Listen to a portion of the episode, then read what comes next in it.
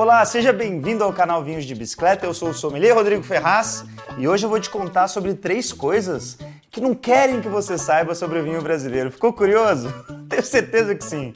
Vem comigo então, que você já vai saber o que é.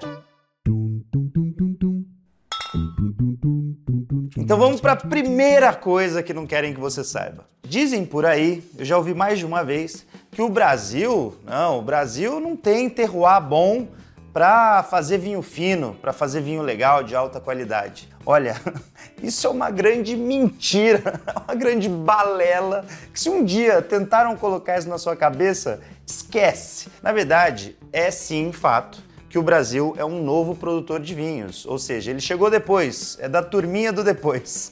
Enquanto a Europa já fazia vinhos aí há milênios, o Brasil começou a desenvolver de fato a sua indústria no vinho anos e anos mais tarde. Só que é o seguinte, hoje em dia, com o avanço da tecnologia e da, até da, do compartilhamento de informações, né, de estudos, a gente consegue avançar muito mais rápido. Então, aquelas novas ideias e novos estudos que se tinham lá atrás, hoje em dia estão aí, estão aí para todo mundo que quiser saber. A gente, como humanidade, como produtor de vinho, não precisa mais esperar tanto tempo, né? Com a internet e até isso já é fato que muitos produtores brasileiros vão para fora estudar e depois voltam para cá. As nossas escolas de enologia estão cada vez mais se desenvolvendo, brotando novas escolas de enologia em diversos cantos do país. Então é o seguinte, esse desenvolvimento que levou muitos anos para a humanidade, hoje em dia está mais acessível e é claro, lá na Europa eles já fizeram testes atrás de testes de terroir. Isso aqui no Brasil vai levar mais um tempinho. A gente está fazendo muito teste sim, só que isso é bom para a nossa indústria, né? Tem muita coisa que a gente já sabe que deu certo e tem coisa que ainda está em fase de teste mesmo. Porque veja só pelo lado positivo, o Brasil é um país de dimensões continentais. O que, que isso quer dizer? Que a gente tem vinhedo sendo cultivado lá no Nordeste, no Centro-Oeste, no Sudeste e no Sul do país. Lá no Sul, a coisa já é mais antiga, né? A história já é mais antiga, porque os imigrantes italianos, principalmente os imigrantes italianos, ajudaram muito no desenvolvimento da cultura do vinho lá para o Sul e lógico que isso depois, com a modernização, com investimentos, acabou se tornando uma indústria mesmo. Só que Hoje não é só no sul que se produz vinho bom, não, amigo. Tem no sudeste, no centro-oeste, como eu falei, e você sabe que isso veio através de uma tecnologia nova, de um estudo novo, que é o tal do da poda invertida ou colheita de inverno. Chama do jeito que você acha melhor. Qual que é esse estudo? Ele foi feito por um mineiro, que foi um trabalho de doutorado lá em Bordeaux, na França, que ele fez o seguinte, ele falou, poxa, o nosso verão aqui no sudeste e centro-oeste é muito úmido e quente, não tem amplitude térmica. A noite é quente, o dia é quente e chove demais. E se eu podar de novo a videira, na hora que ela for frutificar, eu faço uma nova poda para ver se ela vai frutificar em outra época do ano que não no nosso verão. E não é que deu certo? Ele faz essa dupla poda e a videira vai frutificar no inverno. Como que é o nosso inverno? No centro-oeste e no sudeste. Amplitude térmica, um dia ensolarado noite mais fria e sem chuva, um inverno seco. Isso é excelente para a maturação da videira. Então, olha só que legal, uma nova tecnologia, um novo estudo acabou possibilitando o cultivo de variedades nobres, variedades finas e, consequentemente, a produção de vinhos excelentes que até já têm ganhado medalhas internacionais.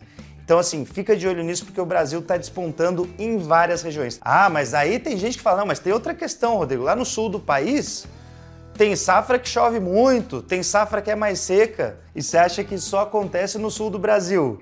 Por que, que você acha que lá em Bordeaux, na França, a galera dá nota para safra? Porque lá também o clima é um pouco inconstante. Então tem ano que chove muito, tem ano que é mais seco, e aí tem safra que é melhor para a produção de vinho, tem safra que é pior. Agora, quem aí ousa falar que Bordeaux não tem clássico, não tem vinho bom? Ninguém, né? Então lá também tem inconstâncias climáticas, assim como na região sul do Brasil, e tá tudo bem. Tem safra que vai ser melhor mesmo e tem safra que não vai ser tão legal. Faz parte do jogo. Agora vamos para a segunda coisa que não querem muito que você saiba aí sobre vinho brasileiro. Andaram dizendo por aí, mais uma vez, inclusive numa publicação internacional, que as uvas brasileiras não são sadias. Será que isso é verdade? Olha, isso é só uma asneira, uma mentira descarada. Por quê? Uva brasileira é sadia, sim, e quem escreveu isso ou estava ali mal intencionado ou só foi ignorância mesmo porque não sabe o que está acontecendo por aqui. A gente está produzindo uva nos quatro cantos do país. Tem uva lá no Nordeste, tem no Centro-Oeste, Sudeste, Sul do país. Em todas essas regiões, as uvas podem sim ser saudáveis e sadias. Só que é lógico que em cada região vai ter o seu tipo de manejo, o seu tipo de tecnologia usada. Lá no sul, eles até já fizeram o lance de conhecimento de terroir e aí ver qual casta se adapta melhor. Um exemplo, a Merlot tem uma maturação mais precoce, então na Serra Gaúcha tudo bem, porque a Serra Gaúcha tem um verão mais curtinho. Lá na campanha gaúcha, o verão é mais extenso, um pouco mais seco, menos chuva. Então você consegue plantar Cabernet Sauvignon, que, poxa, exige uma maturação mais tardia, uma maturação mais lenta dos seus taninos, dos seus açúcares e dos seus polifenóis. Então é o seguinte, até isso, até esse conhecimento já está sendo discutido aqui no país de qual uva é melhor para cada região.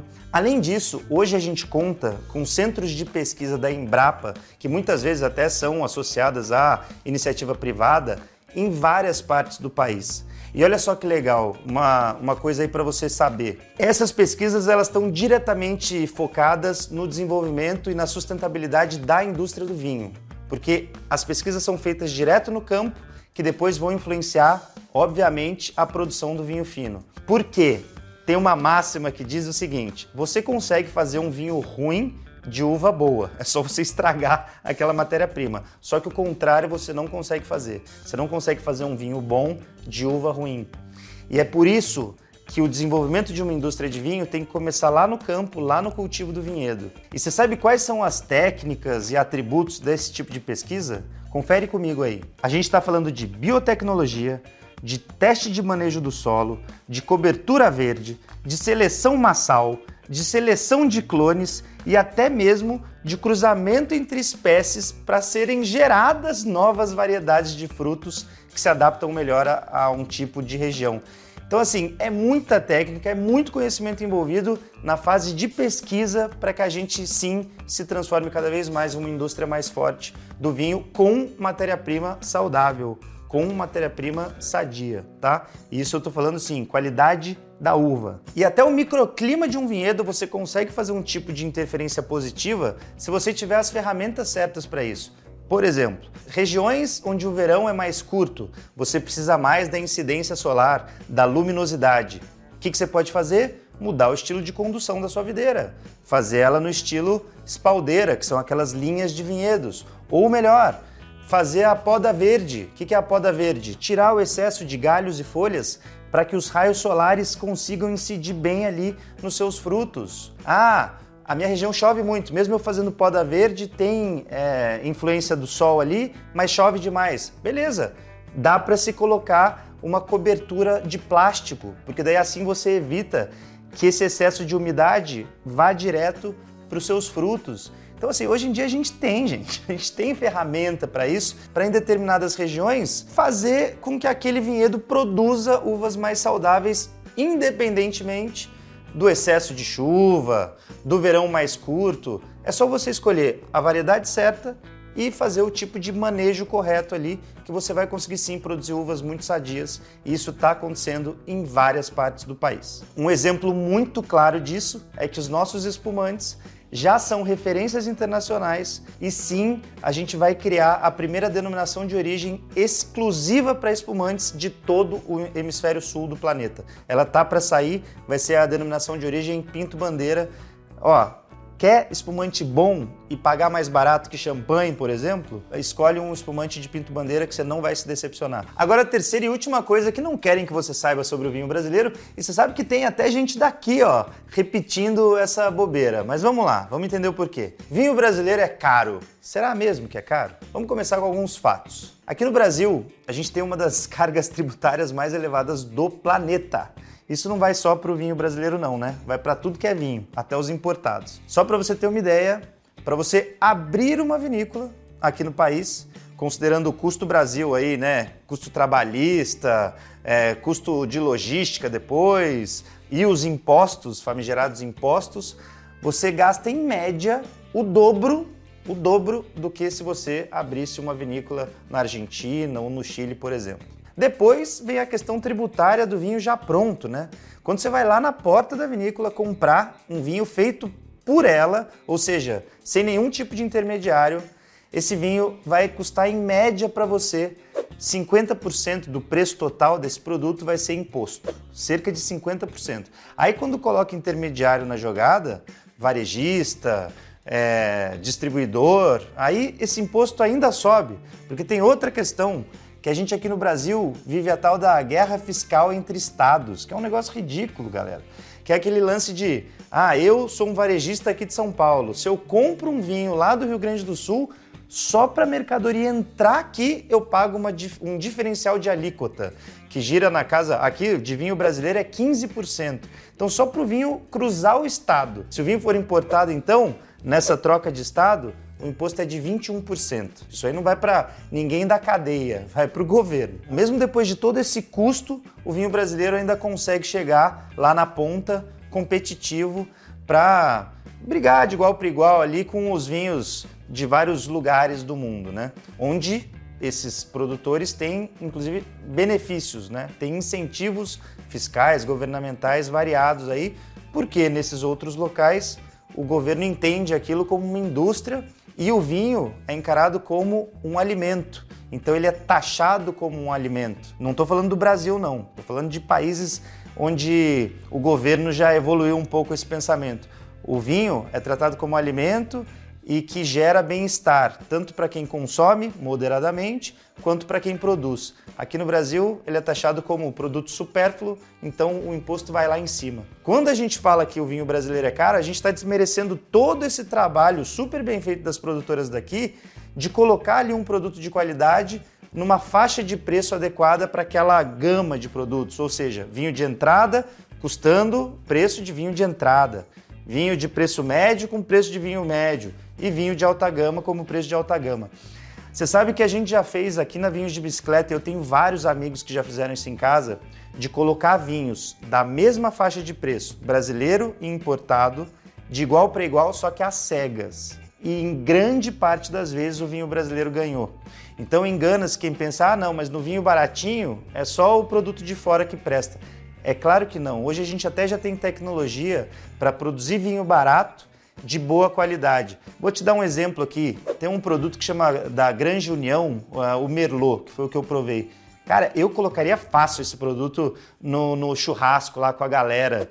Um tipo de vinho que vai sair mais garrafas, né? Não é um dia que a gente quer degustar, é um dia que tá mais livre ali, só para acompanhar a carne e fazer bonito. Pô, o vinho você encontra aí na internet sendo vendido a 20 e poucos reais. E ele dá pau e um monte de produto importado. E é um vinho brasileiro de volume, feito para o dia a dia, onde eles usam uma técnica chamada termovinificação, que acaba gerando um produto ali de custo-benefício interessante e muito adequado para a faixa de preço que ele está. Então, a gente tem que ter isso em mente, que de onde a gente vai cobrar resultado e de onde a gente vai cobrar mudança? Será que é do produtor brasileiro ou será que são das autoridades que ainda encaram o vinho com esses impostos altíssimos, né? Tá mais do que claro que várias indústrias do mundo se desenvolveram com incentivos e hoje são uma parte importante do PIB de cada país. Só para finalizar, tem vinho brasileiro que já está chegando aí a preço de 800 reais, 900 reais, 600 reais. E muita gente vem criticar isso, né? Vem falar, ah, Rodrigo, olha só isso aí, ó, ó como o vinho brasileiro é caro. Na verdade, isso é um sinal de que a indústria brasileira está num ponto de amadurecimento e a gente simplesmente começou a criar os nossos ícones. Vai colocar um vinho desse de igual para igual com um Alma Viva chileno, com Catena Zapata argentino, com um vinho fantástico aí de Napa Valley ou francês, vai colocar de igual para igual, mas pega da mesma faixa de preço. Vamos ver às cegas se o vinho brasileiro fica muito atrás ou se até eventualmente para o paladar de alguns ele pode até ganhar. Então, na verdade, a gente tem que aplaudir. Essa é uma indústria que está em pleno desenvolvimento aqui no país. Lógico que sendo ajudada pela cultura do vinho que está crescendo aqui no Brasil. E eu só tenho alegrias assim dos últimos tempos, dos vinhos que eu tenho provado, do, de acompanhar mesmo essa evolução tecnológica, de conhecimento e de percepção ali, de entendimento do nosso terroir em cada uma das regiões onde o vinho é produzido por aqui. Então é isso, galera. O vídeo de hoje foi aí praticamente uma defesa do vinho nacional, mas eu acho que um assunto que está muito em alta aí, né? Porque tem muita gente falando bobagem, até publicação internacional aí cometendo uns deslizes para falar da gente. E aí esse vídeo veio para te dar argumento para toda vez que você ouvir uma coisa dessa, já contra-argumentar com propriedade, beleza? Se você quer conhecer alguns vinhos brasileiros diferentes, a gente deixou alguns em oferta aí, só clicar no link aqui no descritivo. A gente pegou algum, alguns de umas regiões diferentes, né? Talvez você não conheça todas essas regiões, vou deixar esses vinhos em oferta, é só clicar aí no link e se divertir. Espero que você tenha gostado desse conteúdo. E olha só, Espalhe isso aqui pra galera que você acha que tem preconceito. Espalha, põe no grupo do WhatsApp, porque eu acho que é um conhecimento muito válido pra gente que é brasileiro saber de como tá a nossa indústria, né? Se você curtiu, deixe seu like e se você ainda não é inscrito no canal, se inscreve aí e ativa o sininho que toda semana tem conteúdo novíssimo em folha para você. Cheers! Até a próxima. Nem bebi o vinho hoje, né? Ficou aqui falando, falando, falando. Agora sim. Cheers!